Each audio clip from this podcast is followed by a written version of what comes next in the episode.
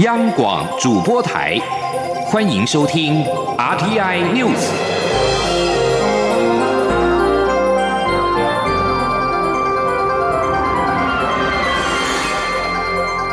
听众朋友您好，欢迎收听这节央广主播台提供给您的 RTI News，我是张顺祥。联合国大会主席。蒂贾尼·穆罕默德·班迪十号宣布，由于爆发俗称武汉肺炎的二零一九冠状病毒疾病疫情，今年的联合国大会将史上首度以虚拟会议的方式举行。来自烂吉利亚的蒂贾尼·穆罕默德·班迪致函联合国成员国表示。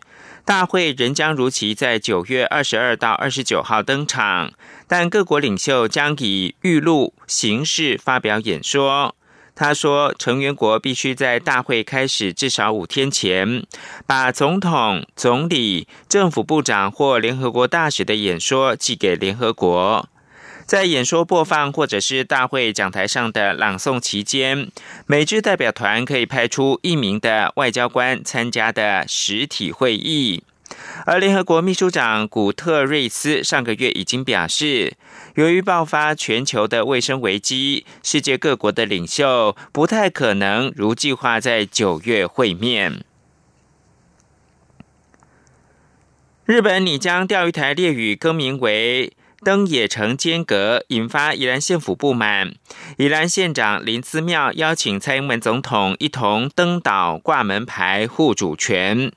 对此，蔡总统表示，钓鱼台是中华民国的领土，他呼吁各方搁置争议，共同开发，以和平方式解决钓鱼台的争议。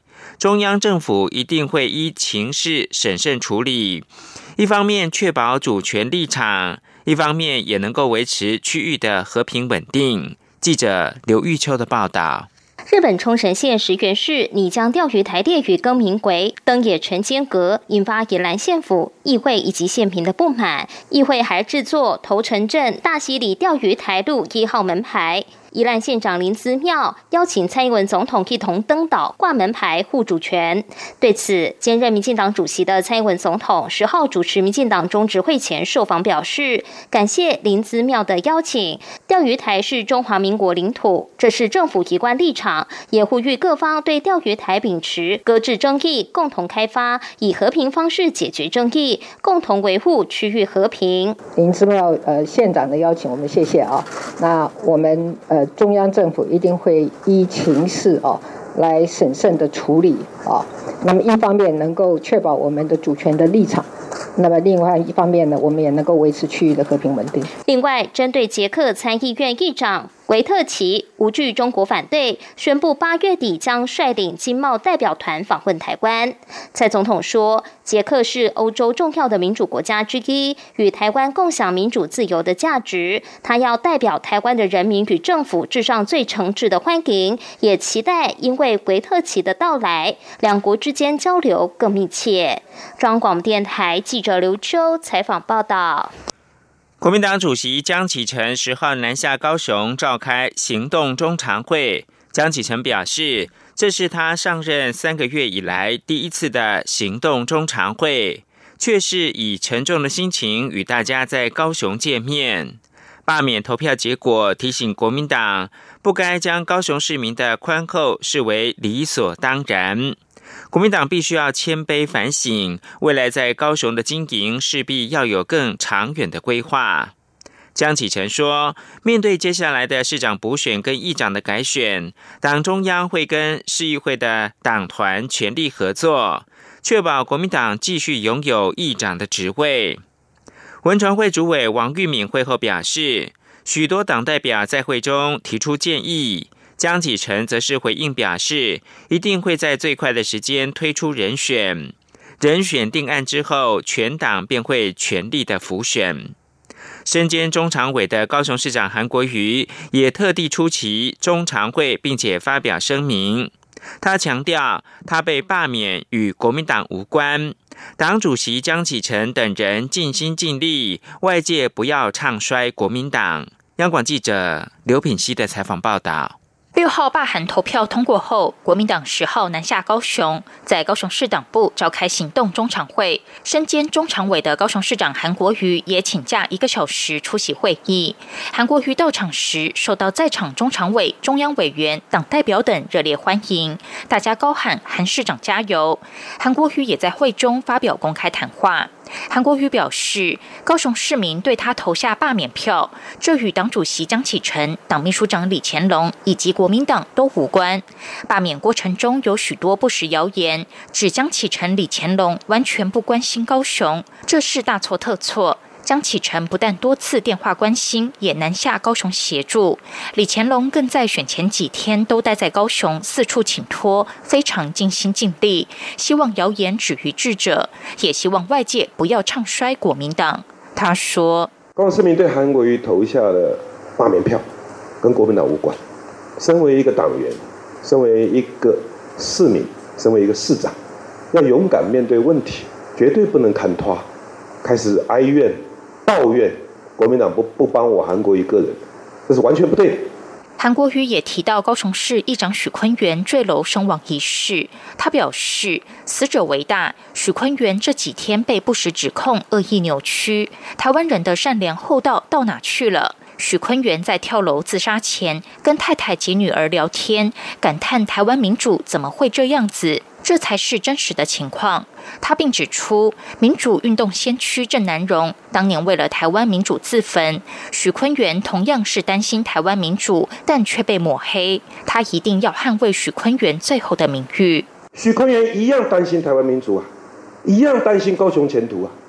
为什么把郑南荣变成英雄，许坤元变成狗熊呢？太恶劣了，太恶毒了。韩国瑜也向在场所有中常委党代表喊话，希望大家透过各种方式，直接或间接的帮助高雄，让高雄能继续走下去，并希望事情落幕后，下次在台北开中常会时，大家再好好相聚。央广记者刘品熙的采访报道。针对高雄市长韩国瑜罢免投票案通过之后的高雄市长补选，民进党中执会通过了补选征召办法。以胜选、为党举才、为国选贤与能为原则，就人选的操守能力、价值理念进行整体的评估，并将由党主席征询可能的人选之后，经中常会同意征召。刘玉秋报道。高雄市长韩国瑜罢免投票案通过后，为了备战未来将举办的高雄市长补选，民进党中执会十号通过二零二零年高雄市第三届市长出缺补选提名候选人征召办法，展开高雄市长补选准备作业。民进党发言人严若芳会后转述中执会的决议，指出，民进党就高雄市长的补选提名，应以胜选、为党举才、为国选贤与能为原则，就人选之操守能力、价值理。进行整体评估，争取民众认同，强化民众对民进党的信任与支持。而党主席也将就可能提名的候选人展开征询，在提报中指会统计。严若芳转述说：“主席就前条可能提名候选人，经征询、协调、考量选举整体情势，综合评估各项因素。”提名适当人选，经中央执行委员会同意征召后，同意后征召之。严若芳也指出，征召过程中，党中央要求拟争取提名者应遵守民进党章规定，不得互相攻讦，不得伤害党的形象，违者得不列入可能提名名单，其情节严重者送交议决，依违纪行为处分。而为因应外界情势变化，民进党中执会也同时决议授权中常会同意征召人选。至于行政院副院长陈其迈被视为民进党内高雄市长补选的热门人选。外界关注陈其迈一旦获得党征召后，是否将辞去副阁魁一职？陈其迈出席中执会受访时则说：“不论他在哪里，高雄都是他一生选命的地方。他希望故乡可以更好。对于最快何时会决定投入补选，陈其迈说：有些事并非操之在他，还要征询更多党内意见或机制来处理。一旦有决定，就会对外说明。”中央广播电台记者刘秋采访报道。中央流行疫情指挥中心指挥官陈时中十号表示，国内近期仍没有 COVID-19 武汉肺炎的确诊个案。台湾至今已经连续五十九天是本土零病例。由于国内疫情趋缓，越南规划将台湾列为恢复航班的优先名单之列。陈时中证实消息是正确的，不过时间还没有定案。由于发现确诊者的治疗之后，不时有复阳的反应。中央流行疫情指挥中心为求慎重，于是定下三采阴才符合解除隔离的严格标准。不过，指挥中心专家小组召集人张尚纯表示，考量确诊者治疗后期病毒量很低，也难以培养出病毒等现象来看，认为可以改为二采阴就达到解隔离标准。不过，还需要通过指挥中心的最后核定。今天央广记者肖兆平的采访报道。台湾 COVID-19 武汉肺炎确诊患者治疗后需达三次采验阴性才符合解除隔离标准。不过，中央流行疫情指挥中心专家小组在检视国内患者情况以及国际研究结果，认为确诊者解除隔离的条件可从三采阴改为二采阴。指挥中心专家小组召集人张尚存十号表示，检视台湾四百多个确确诊个案治疗情况，确诊患者到治疗后期，不仅病毒量非常低，且也难以培养病毒。加上国外研究资料的佐证，专家小组初步决议，台湾解除隔离的标准是可以回到跟国际标准一致。他说：“二阴以后，即使会再出现阳的情形，这都是呃，在我们的 PCR 的。”检测的定量上面也认为病毒的量是非常低的，再加上它其实都是培养不出来的哈，所以小组确实是有初步的决议，是建议是可以恢复到跟呃世界其他国家都一样的模式，就是二阴以后可以考虑就解除隔离。至于二采阴就解除隔离的标准何时适用，张尚纯强调还要送交指挥中心决定。他说。那这建议协议还是要送到指挥中心，那由指挥中心最后再来裁定说，啊，我们是对这几个个案也适用，还是新住院的个案才适用？另一方面，针对中医师工会全国联合会十号发表中医复方可以有效减缓症状的治疗主张，并希望列进临床指引。对此，张尚纯表示，实证资料不能单靠少数的治疗经验，还是要有实验组跟对照组。由于目前还没有看到足够的科学证据，所以并没有列进疾管署的指引处方。不过，他建议可跟国外合作治疗，以完备科学比较。基础。中央广播电台记者肖兆平采访报道。另外，指挥中心也特别邀请桌球好手江宏杰担任宣传大使，并拍摄短片，希望鼓励国人能够例行防疫新生活。国际奥林匹克委员会主席巴赫十号告诉法新社，东京奥运筹办单位正在研究简化二零二一冬奥的方法，以因应迫使奥运延期，俗称二零一九冠状病毒疾病的 COVID-19 疫情所带来的挑战。巴赫接受专访时表示，正在跟日本研究如何简化奥运的筹备，如何降低奥运的复杂性，还有怎么样可以节省。举办延期奥运的成本。东京奥运原定今年的七月二十四号登场，但是受到疫情的影响，在三月成为成平时期首度延办的奥运。目前计划在二零二一年的七月二十三号开幕。东京奥运组委会的会长森喜朗十号在日本表示，过去奥运常以奢华盛大。恢宏的方式举行，但面临到 COVID-19 疫情，那样的奥运还会被接受吗？森喜朗还说，在社会经济跟医疗等层面，世界已经改变，他们会继续重新的计划，重新定位奥运筹备的工作。这里是中央广播电台。大家好，我是加医科医师陈佩欣。随着疫情稳定控制，贴心提醒：防疫期间，民众仍要维持个人防疫措施，例如无法保持社交距离或搭乘大众运输工具时，应佩戴口罩以及肥皂勤洗手。落实防疫措施，民众可以放心参与各项户外活动，例如观赏户外形态的艺文表演，或从事踏青运动等有益身心健康的活动。有政府，请安心。资讯由机关署提供。是阳光，翅膀打开了世界之窗；是阳光，翅膀环绕着地球飞翔。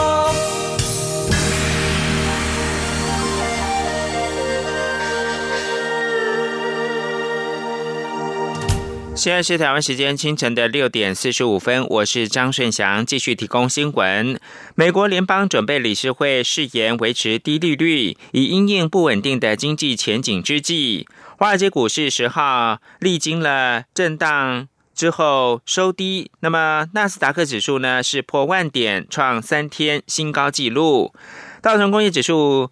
跌两百八十二点，或百分之一点零四，以两万六千九百八十九点作收。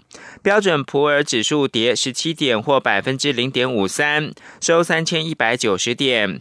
纳斯达克指数涨升六十六点，或百分之零点六七，收一万又二十点。美国联邦准备理事会十号维持基准利率逼近于零，决定利率政策的联邦公开市场委员会也公布预测，今年美国经济将微缩百分之六点五，年底失业率将来到百分之九点三。联准会并且表示，从经济在俗称武汉肺炎的二零一九冠状病毒疾病疫情复苏之前，将维持现有的利率政策。官员预料将维持低利率到二零二二年。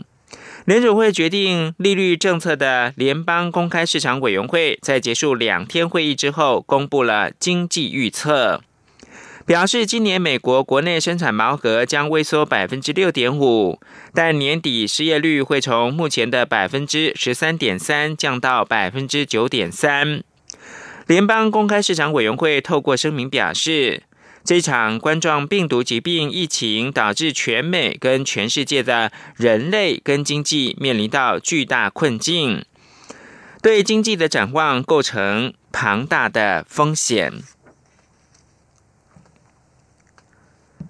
远传电信继中华电信之后，拿下国家通讯传播委员会 NCC 发出的第二张五 G 的特许执照。NCC 表示，无论中华电信或者是远传电信呢，都已经达成两百五十台基地台的基本建设义务。他们同时也承诺，开台的时候将会完成一千台基地台的建设目标。预计在今年底就可以扩建到三千台的基地台，让五 G 的讯号从六都扩及到二线城市。央广记者吴丽君的采访报道。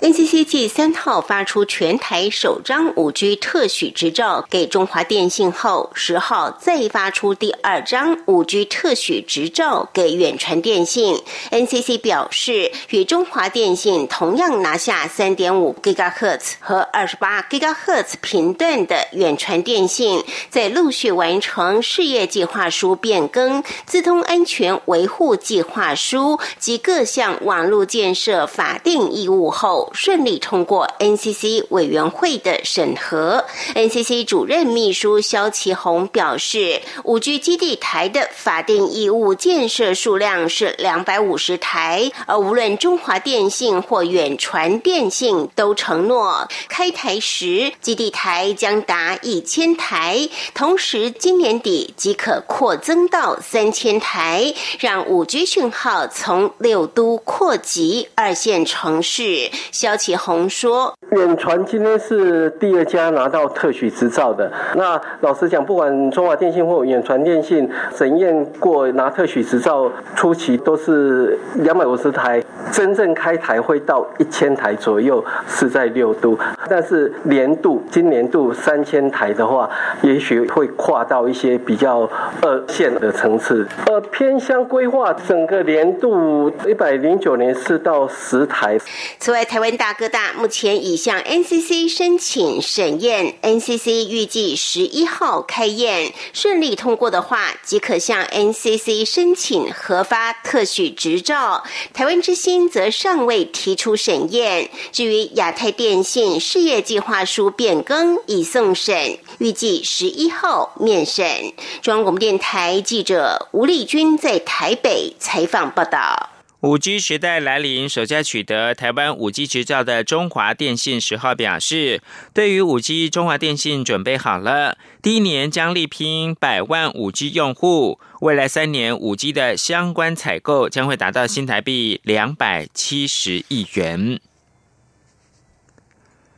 台湾将发展太空产业，但前一阵子一家民间公司发射火箭地点引发争议。科技部长吴振中十号跟媒体查询时表示，科研方面的火箭发射将由科技部主政，目前已经完成草案，正预告阶段。草案内容也选定屏东县的牡丹乡旭海村是火箭发射场域。记者杨文军报道。针对晋升太空科技公司前阵子在台东县达人乡发射探空火箭时，曾引发场域违法，甚至主管机关不明等争议。科技部长吴振中十号与媒体查叙时指出，科研方面的火箭发射将由科技部主政，商业火箭发射则还要持续严拟。他说：“那那个安全审议的规范我们也出来了，所以应该是安全跟合法这两边。那目前。”做的就是说，科学研究的发射，我们会来处理。至于未来的一些商业的，我们还在持续在研拟当中。科技部次长谢达斌也指出，科技部已完成科技部短期科研探空火箭发射场域安全规范草案，内容将就火箭发射所设的场设需求、操作流程、安全考量等，制定出相关规范及流程。根据草案内容，火箭发射场仅适用于屏东县牡丹乡旭海村牡丹湾段，发射前将召集第三方验证委员会进行安全查核，通过。认可后才可实施。草案也明定，任务执行前将分析火箭的性能，包括时序、推力时间及大小、火箭重量、速度及空气动力等，定义火箭飞行安全范围及落海区。火箭及各节的落点、距离发射场误差半径与绿岛、蓝屿的距离等，均应明确标示。在安全管制方面，除了要依规定向权责单位申请海空域管制外，若发生混合火箭故障事件时，也要求火箭应该有能力恢复到安全减压的状态。另外，也要求发射活动应加入损害赔偿责任保险，以保障事故发生时可能造成的第三人损害。也需要帮参与人员投保公安保险、意外保险等。草案正在进行预告阶段，时间到六月十七号为止。中央广播电台记者杨文君台北采访报道。国家通讯传播委员会 NCC 十号续行审查中天电视申请董事长、董事及总经理变更案。尽管中天的董座廖立生以及总经理林伯川都亲自到会陈述，不过最后 NCC 仍然是以林伯川同时兼任中实集团总管理处执行长，明显违反旺旺集团入主时承诺的中天中视独立运作、独立经营的精神，决定让林伯川补正资料之后续行审议。央广记者吴丽君的采访报道。中天电视自去年三月遭到 NCC 密集开罚后，前董事长潘祖印于今年一月底辞职，中天董事会改由廖立生担任董事长，董事林伯川兼任总经理。但历经数个月，这项任命依旧未获 NCC 审查通过。为此，廖立生、林伯川及董事朱宏达、中天新闻部总监梁天霞等人十号都。亲自到 NCC 委员会陈述意见，除了勾勒中天未来的理念方向，并针对中天遭罚频率过高，强调未来会持续改进，秉持不做媚俗新闻、提升新闻品质的精神，同时说明董事长和总经理的治理分工权责，直播过程不受大股东蔡衍明的影响，未来也将为。维持独立审查人制度，针对外传旺中集团有意贩售中天，也强调绝无此事。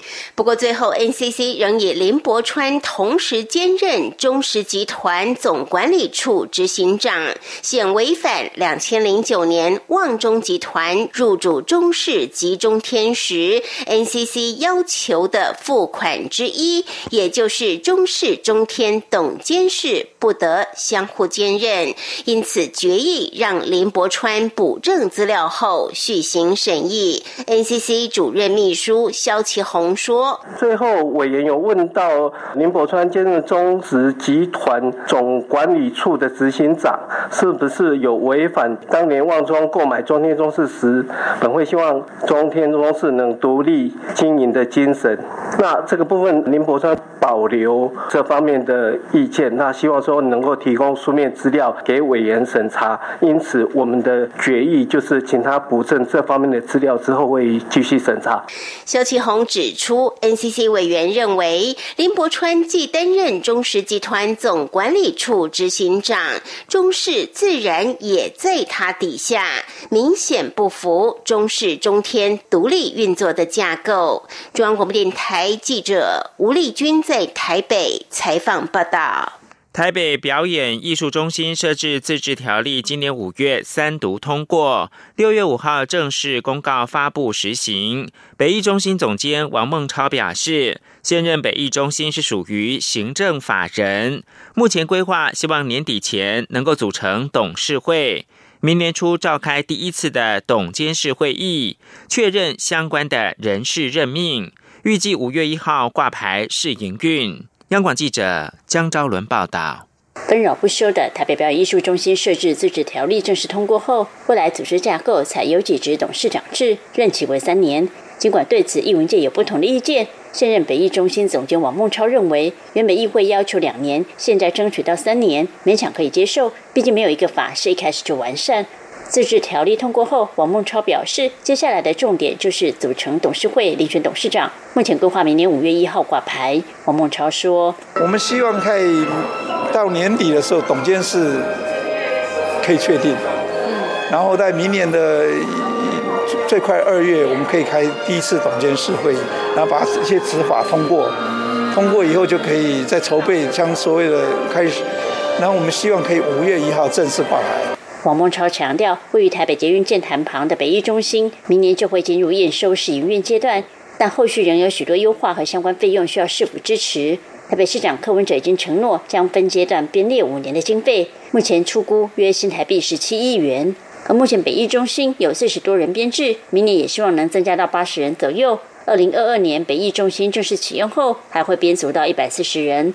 王孟超也透露，二零二二年北艺中心正式启用后，将由当年度的台北儿童艺术节正式拉开序幕。中央广播电台记者张超伦台北采访报道。美国国务院十号发表年度的国际宗教自由报告。报告有关台湾的部分表示，当地政府主动建立穆斯林友善的环境，像是在火车站、图书馆以及旅游胜地广设祈祷室，并努力营造穆斯林友善的医疗环境。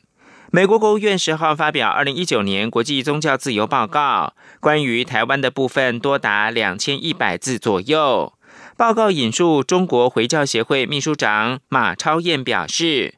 台湾在穆斯林旅客间越来越受欢迎，原因是台湾持续努力改善穆斯林的旅游环境，每年增设两成穆斯林友善旅馆以及清真认证的餐厅。